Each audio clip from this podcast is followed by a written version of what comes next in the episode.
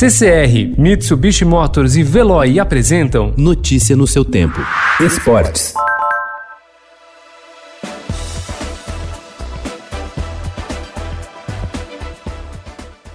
Apontada como local onde surgiu a pandemia do novo coronavírus, Wuhan, na China, viveu um domingo diferente no último dia 19 de abril. Após 104 dias longe de casa, os jogadores e a comissão técnica do Wuhanzhou, time local que disputa a divisão de elite do campeonato chinês, voltaram para a cidade. Entre os atletas que regressaram com a equipe está o brasileiro Rafael Silva. Em entrevista ao Estadão, o atacante que tem passagem pelas categorias de base do Corinthians e foi revelado pelo Coritiba Curitiba, contou as suas impressões ao retornar a Wuhan depois de mais de três meses fora da cidade. Segundo ele, os sentimentos foram contrastantes logo que desembarcou na estação de trem, onde os torcedores esperavam o elenco com faixas de boas-vindas.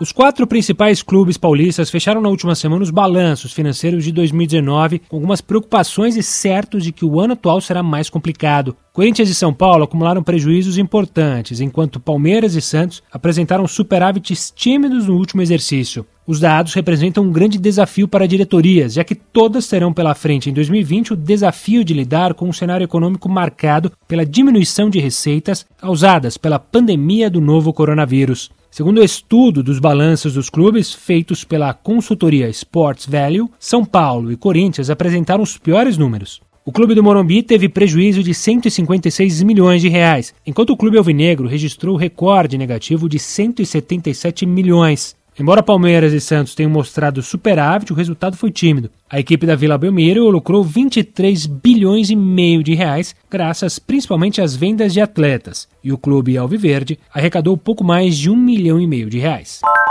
Os elencos de Internacional e Grêmio foram os primeiros da Série A do Brasileirão a retomarem as atividades após a pandemia de Covid-19. Parados há 50 dias, os atletas passaram por exames médicos e voltaram ontem aos treinos em pequenos grupos nos CTs dos dois clubes. No primeiro dia, a realização de atividades dos rivais gaúchos foi autorizada por um decreto da Prefeitura de Porto Alegre. Notícia no seu tempo. Oferecimento CCR e Mitsubishi Motors. Apoio Veloy. Fique em casa. Passe sem filas com o Veloy depois.